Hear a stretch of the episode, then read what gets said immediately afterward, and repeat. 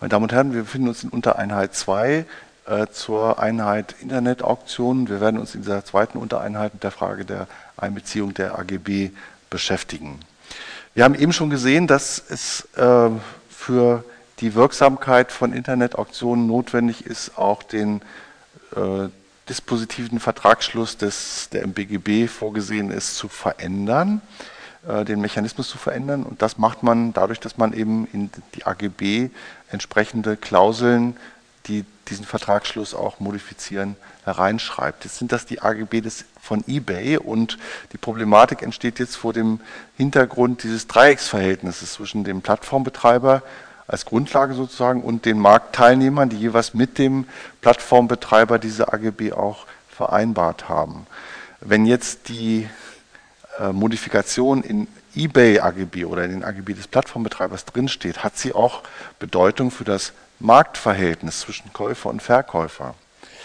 Ähm, diese Frage ist nicht ganz einfach zu beantworten und davon hängt es ab, ob einerseits eben diese Klauseln, die in den AGB des Plattformbetreibers enthalten sind, auch für das Marktverhältnis wirksam werden und äh, zum Zweiten, unterliegen solche Klauseln dann natürlich auch einer Inhaltskontrolle. Also beides müssen wir auch in diesem Fall berücksichtigen, Einbeziehungskontrolle und Inhaltskontrolle.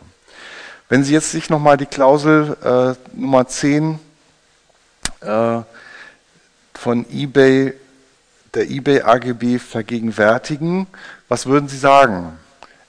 Ist eine solche Klausel, stellt diese eine unangemessene Benachteiligung dar? Und wenn ja, für welche Seite? Was meinen Sie dazu? Ja. Also benachteiligt werden können ja durch Paragraph 10 Nummer 1 eBay AGB sowieso nur die Anbieter, weil die Preise nicht so hoch gesteigert werden können wie bei einer echten Auktion. Ja, also man kann bei der Frage der unangemessenen Benachteiligung ist man zunächst mal drin in Paragraph 307 folgende BGB und äh, hier geht es eben letztendlich um die Frage, inwieweit wird durch die Veränderung der BGB-Regeln zum Vertragsschluss und auch durch die Veränderung der klassischen Auktionsregeln eben eine Seite unangemessen benachteiligt. Und hier ist ganz zentrales Argument eben dieses fehlende Ausbieten, die fehlende Möglichkeit zum Ausbieten. Und wenn man sich jetzt, wenn man jetzt darüber nachdenkt, also wer ist dadurch benachteiligt? Letztendlich dadurch, dass die Auktion an einem Punkt abgeschlossen wird, zeitlich fixiert abgeschlossen wird, ist das Ausbieten nicht möglich und damit auch weitere Steigerung des Preises. Ne? Und dass also dieses Argument sozusagen von Seiten der Anbieterseite auch eingeführt wurde, die nämlich gesagt haben, durch das fehlende Ausbieten haben wir letztendlich schlechtere Preise, können wir schlechtere Preise erzielen, als bei der klassischen Auktion. Das, dieser Koordinationsmechanismus mit dem fixierten Zeitraum benachteiligt uns unangemessen aus diesem Grund. Einschränkung der Selbstbestimmung des Anbieters. So, jetzt kann man natürlich äh, überlegen, hat, ist dieses Argument stichhaltig oder nicht? Ähm, wir können verschiedene Gegenargumente hier auch ins Feld führen, denn auch bei herkömmlichen Versteigerungen ist ja nicht unbedingt ein Ausbieten immer gefragt. Man könnte auch darauf abstellen, dass man sagt, naja, ähm, die Teilnehmer stellen sich natürlich auf diesen Mechanismus auch ein und jeder, der sich entschlossen hat, ein Gebot abzugeben, wird versuchen, das innerhalb des Auktionszeitraums auch zu platzieren, ne? sodass also vielleicht sogar der gegenteilige Effekt eintreten könnte, dass man äh, eher vielleicht sich entschließt, doch mitzubieten, was man vielleicht bei der klassischen Auktion nicht machen würde und dadurch den Preis eher höher treibt. Also es ist keineswegs gesichert, dass dieses Ausbieten immer zu einem niedrigen Preis auch führen würde. Es sind weitere Argumente ins Feld geführt worden, auch gegen dieses Argument des fehlenden Ausbietens. Also die Interessentenzahl im Internet ist natürlich sehr viel größer als bei klassischen Auktionen. Vorteil für die Anbieterseite. Der Anbieter kann bestimmte Vorgaben machen, also kann die Beatschritte bestimmen, also die Schritte, in welchen der Preis steigt, 50 Euro, 100 Euro und so weiter, kann einen Mindestpreis eingeben und auch den Zeitraum vorgeben, sodass also insofern er den Rahmen natürlich auch setzen kann, was seiner Selbstbestimmung natürlich auch wieder entgegenkommt, sodass insgesamt, und das ist auch die weitaus überwiegende Meinung und auch die Rechtsprechung ist dem gefolgt, hier keine unangemessene Benachteiligung anzunehmen ist. So, und dann sind wir beim, bei der zweiten Instanz in unserem Ricardo-Fall. Das OLG Hamm hat im Jahr 2001 entschieden und ist dann sozusagen, hat das Landgericht Münster gerüffelt, zu Recht natürlich auch für die äh, Annahme, dass der Kauf, äh, Kaufvertrag äh, nach treuen Glauben nicht zustande gekommen ist, hat gesagt, also nach Auslegungsgrundsätzen ist es klar, die Präsentation ist ein binnendes Angebot und die ist durch das Gebot angenommen worden oder umgekehrt, je nachdem, wie man den Mechanismus eben bewertet. Also ähm, hier geht es nicht um Spiel, Spaß und Freude, sondern hier geht es um einen Gebrauchtwagen, der angeboten wurde und zusätzlich noch durch einen Händler, äh, das kommt noch als äh, Faktor natürlich hinzu, hier könnte man fast auf die Idee kommen, dass man sagen müsste, man müsste hier eigentlich den unerfahrenen Händler vor sich selbst schützen, dass er also ein bisschen naiv auch an diese äh, Auktion herangegangen ist. So, jetzt kommen wir aber zur Frage der AGB-Einbeziehung. Da wird es wieder interessant. Ähm, inwieweit werden die AGB des äh, Auktionshauses hier also Teil des Kaufvertrages? Und wir haben ja im AGB-Recht auch die Anforderung, die vielleicht nicht immer so klar auch herausgestellt wird, dass eine Seite Verwender sein muss. Wer ist jetzt Verwender in diesem Fall? Beide verpflichten sich gegenüber dem Auktionshaus zur Einhaltung der AGB, aber Weder Käufer noch Verkäufer sind hier eigentlich als Verwender einzusehen, äh, anzusehen. Ähm, also die Frage ist ein bisschen offen gelassen worden vom OLG Hamm, also letztendlich mit der Tendenz auch, dass die AGB nicht wirklich einbezogen werden in diesem Sinne. Aber selbst wenn man davon ausgeht, hat das OLG Hamm eben festgestellt, dass kein Verstoß gegen den früheren neuen AGB, äh, AGBG ähm, stattfindet. Das ist der heutige 307 des BGB. So, und das Ganze ging dann zum BGH in letzter Instanz. Der BGH hat die Gelegenheit genutzt, nochmal einige Dinge auch klarzustellen in diesem Fall. Ähm, hat allerdings, der Kernfrage ist er hier ausgewichen auch, wie die AGB, also ob und wie die AGB Vertragsbestandteil werden, sondern hat gesagt, in diesem Fall, das war im konkreten Fall auch der, der Fall, in diesem Fall sind die ähm, ist in, in dem Angebotsformular selber nochmal der Vertragsschluss und die Verbindlichkeit geregelt, sodass hier eine ausdrückliche Erklärung vorliegt, die die AGB-Einbeziehung dann letztendlich nicht entscheidend, äh, sodass es auf die AGB-Einbeziehung nicht entscheidend ankommt. Hat hier auch gesagt, ist zwar vorformuliert, es handelt sich aber um eine individuelle Erklärung, die hier im einzelnen Fall auch dem Interessenten gegenüber abgegeben wird, hat auch nochmal grundsätzlich festgestellt, elektronische Willenserklärungen sind wirksam. Ähm, zu dem Zeitpunkt musste man das auch nochmal klarstellen, das ist heute äh, kein Thema mehr. Hat auch gesagt, Auktionsangebot, Erklärung ad incertas personas, wie wir das schon besprochen haben, und dass der Verstoß gegen 34b Gewerbeordnung eben die Wirksamkeit des Vertrags nicht berührt. Und dann hat er sich auch nochmal benötigt, genötigt gesehen, klarzustellen, dass auch kein Fall des 762 BGB vorliegt, nämlich die äh, ähm, Spiel und äh, Wette, wo eben eine Unverbindlichkeit daraus hergeleitet werden könnte, sondern dass es hier um ernsthafte Vertragsverhandlungen, ernsthaften Vertragsschluss auch geht. So, wir wollen uns nochmal die Ricardo AGB angucken, um die es in diesem Falle ging. Wie gesagt, die die Regelungen sind unterschiedlich. Man hat eben in der Anfangszeit stärker äh, die, das Angebot in der Auktion als antizipierte Annahmeerklärung angesehen und ist später dazu übergegangen, das auch als verbindliches Angebot zu werten. Wir hatten das ja, hatte das vorhin ja schon angesprochen. Also hier 5 Absatz 4 der Ricardo AGB lautete, bei privater Auktion erklärt der anbietende Teilnehmer bereits mit der Freischaltung seiner Angebotsseite durch das Auktionshaus die Annahme des höchsten wirksam abgegebenen Kaufgebots antizipierte Annahmeerklärung. So, 3 Absatz 5 der AGB lautet, der, oh, lautete, der anbietende Teilnehmer wird im Rahmen der Freischaltung der Angebotsseite aufgefordert, die in Absatz 4 und Paragraph 5 Absatz 4 genannten zusicheren Erklärungen gegenüber Ricardo.de abzugeben. Und da wurde nun wiederum verwiesen auf die Anerkennung der AGB und die Einhaltung der AGB. Ähm, und das ist jetzt wieder sozusagen interessant für unsere äh, Problematik, inwieweit werden die AGB eben Bestandteil des Marktverhältnisses zwischen Käufer und, Käufer und Verkäufer. Und diese Frage ist dogmatisch nach wie vor ungelöst. Problematik ist eben, dass keiner von beiden Verwender ist, sodass also äh, die direkte Einbeziehung auf dem normalen Wege, einer verwendet die AGB, der zweite erklärt sich damit einverstanden, in diesem Fall nicht möglich ist. Beide verpflichten sich gegenüber einem Dritten zur Einhaltung der AGB. Wie also kommen dann die AGB in das Marktverhältnis rein? Es werden drei Lösungsansätze vertreten. Die Auslegungslösung, die Lösung über einen Rahmenvertrag und die Lösung über einen Vertrag zugunsten Dritter. Die Auslegungslösung, wie Sie sich schon vorstellen können, ist basiert darauf, ähm, dass wir grundsätzlich bei der ähm, Inhaltsbestimmung von Willenserklärungen eben Auslegungsregeln anzuwenden haben. Und hier kann man eben die jeweiligen Vertragserklärungen von Bieter und Anbieter eben vor dem Hintergrund der AGB des Auktionshauses auslegen. Ne? Beide haben sich verpflichtet, diese AGB einzuhalten. Man kann also davon ausgehen, dass sie eben auch sich daran halten und insofern diese Inhalte auch in ihre Vertragserklärung mit einfließen. Das ist aber eine Reflexwirkung, ne? die also sozusagen nur aus der Verpflichtung gegenüber dem Auktionshaus entsteht. Problem dabei, können Sie sich jetzt schon vorstellen, wo das Problem auch liegt, diese Auslegungs Auslegungslösung beinhaltet natürlich auch, dass durch ausdrückliche Erklärung dieser Eindruck wieder verändert werden kann. Ne? Man kann also abweichende Erklärungen abgeben und damit sozusagen die AGB des Auktionshauses jedenfalls zunächst mal rechtlich überspielen. Zweiter Punkt, was ist, wenn die eBay-AGB unwirksam sind?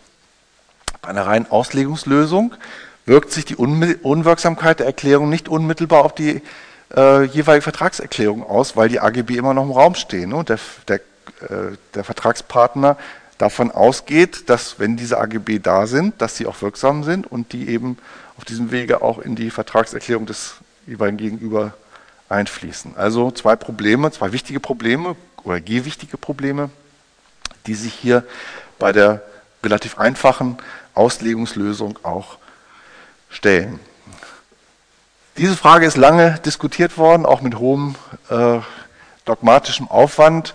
Die, der zweite Ansatz, Lösungsansatz für dieses Problem stellt so ein bisschen darauf ab, dass wir ja, und das muss man glaube ich auch in diesem Fall, dass wir ja durch das Internet äh, und auch bei Internetversteigerung eben eine neue Kommunikationssituation haben. Wir haben eben einen Anbieter und viele Interessenten, also One-to-Many-Situationen, die eben in, in diesem digitalen Umfeld sehr viel intensiver noch ist, als es, als es beim Auktionshaus der Fall ist. Am klassischen Auktionshaus, wo eben dann doch äh, hauptsächlich die Räumlichkeiten begrenzen. Da gibt es aber auch telefonische Bieter, aber ist eben nicht im gleichen Umfang eine One-to-Many-Situation, wie, wie wir es im Internet auch haben. So, dass man hier eben äh, bei dieser Situation im Internet jetzt so ein bisschen zurückgreift auf äh, Überlegungen, die man im Rahmen sogenannter Netzverträge angestellt hat. Es gibt also eine Forschungsrichtung auch im äh, Vertragsrechtsbereich, die also wegkommen will so ein bisschen von diesem Modell der Verkäufer, Verkäufer, Angebot und Annahme, Vertragsschluss und hin so von einem Netz von Beziehungen, ne, das also wo eben auch wirksame Verträge zustande kommen, aber man eben diese Vernetzung stärker berücksichtigen muss. Und das ist ja durchaus äh, durch das Internet auch äh, äh, angezeigt, diese Überlegung, gerade wenn wir zum Beispiel an soziale Netzwerke denken, die ja, wo dann das Begriff Netzwerk ja schon im, in der Bezeichnung drinsteckt, ne, die zwar in der Regel unverbindlicher Natur sind, wo aber natürlich auch rechtlich relevante Vorgänge äh, sich vollziehen, die eben diesen Netzwerkcharakter stärker haben. Da gibt es also einige wissenschaftliche Untersuchungen, auch Habilitationsschriften, die sich mit dieser Frage der, äh, Netz, der Netzwerke und der Vernetzung schon in den 90er Jahren intensiv auseinandergesetzt haben und äh, zu einer Lösung gekommen sind, die ausgeht von einer Unterscheidung von Rahmenverträgen und Einzelverträgen, die ja auch durchaus etabliert ist und gesagt, oder die, die Auffassung geht dahin, dass man eben zunächst mal eben einen Rahmenvertrag schließt, zu dem Zeitpunkt, wo man eben sich registriert, also mit dem Vertragsschluss zwischen Marktteilnehmer und Plattform schließt man zugleich einen Rahmenvertrag mit allen jetzigen und künftigen Beteiligten an der Plattform. Also ein Netz von Rahmenverträgen, der durch die Registrierung eben angenommen wird und damit hat man sozusagen ja, einen Vertrag, diesen Rahmenvertrag mit allen Beteiligten an der Auktion geschlossen. Es ist dogmatisch denkbar, sowas zu konstruieren, wirft aber natürlich wieder Folgefragen auf. Ne? Also ist das nur eine Verpflichtung ähm, gegenüber den Vertragspartnern zukünftig solche Klauseln vorzusehen oder einzuhalten? Ist das eine unmittelbare Vereinbarung schon solcher Vertragsklauseln durch den Rahmenvertrag? Wir kriegen Probleme bei der Inhaltskontrolle. Auch hier wieder die Frage, wer ist Verwender eines solchen Rahmenvertrages? Äh, ist nicht, nicht sehr einfach festzustellen. Wenn wir aus dem AGB-Recht raus, raus sind, können wir vielleicht eine Analogie machen zu 307 kann man überlegen, also wo ist die Lücke ne, und wie füllen wir die Lücke.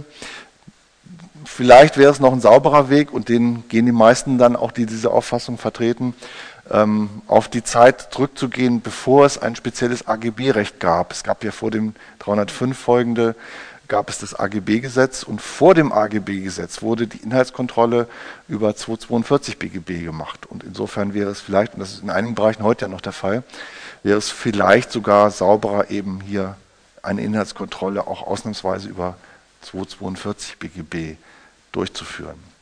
Das wäre also zumindest eine mögliche Konstruktion auch äh, der vertraglichen Einbeziehung, die so ein bisschen die Schwächen der Auslegungslösung durch die Verbindlichkeit hier auch ähm, aufheben kann.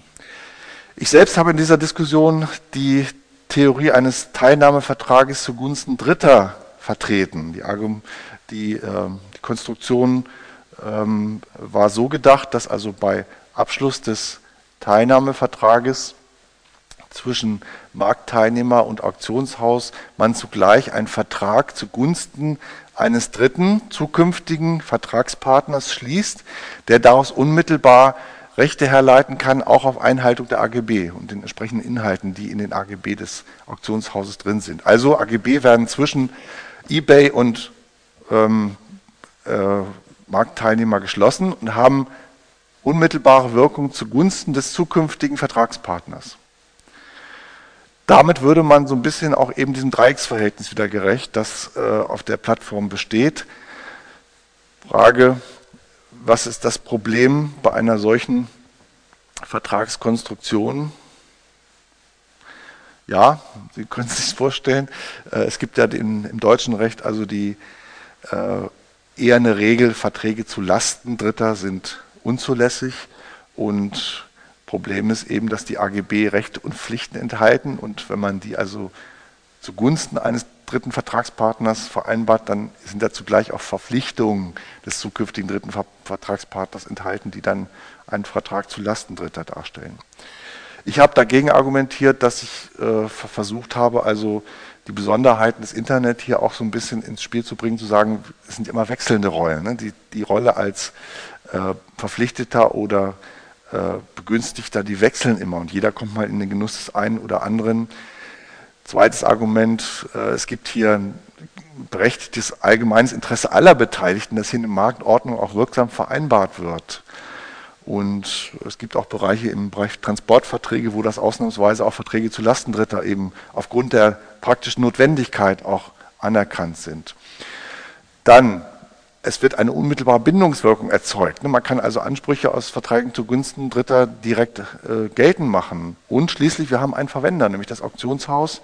Und die Interessen des Dritten, des Begünstigten, sind dann bei der Inhaltskontrolle einzubeziehen. Also viele Probleme äh, werden dadurch gelöst. Wir haben nur einem, diese eine große Barriere, Vertrag zu Lasten Dritter ist unzulässig und das wurde in der Diskussion dann auch relativ schnell mit diesem Argument totgeschlagen. Wir sind heute eben leider immer noch der Situation, dass diese Frage dogmatisch noch nicht durch, jedenfalls durch den BGH auch nicht geklärt ist. Der BGH ist der Frage immer ausgewichen, sodass wir nach wie vor ähm, hier verschiedene Konstruktionen auch wählen können. Man hat eben in der Praxis versucht, durch diese Auslegungslösung diese Hürde immer zu überwinden.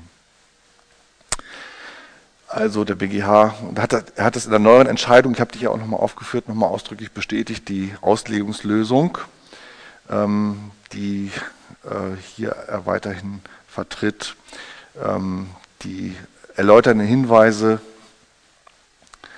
von eBay zu den AGB sind dabei auch einzubeziehen, weil sie jedermann zugänglich sind und eben das Verständnis der Willenserklärung auch jeweils bestimmen. Ähm, hier war eine Spezialfrage noch, der Hinweis auf eine gesetzliche Berechtigung zur Angebotsbeendigung schließt auch einen Verlust des Gegenstandes ein. Ähm, das heißt, äh, man kann das Angebot, das man bei eBay einstellt, auch dann beendigen, also damit die Auktion auch beendigen, wenn der Gegenstand verloren gegangen ist. Das Problem der AGB-Kontrolle hat der BGH eben offen gelassen und offen lassen können, sodass wir eben dieser Frage immer noch ähm, keine endgültige Antwort haben. Bin damit mit dem zweiten Teil äh, zu Ende. Wir werden uns im dritten Teil mit Widerrufsrecht und weiteren Pflichten des Betreibers beschäftigen.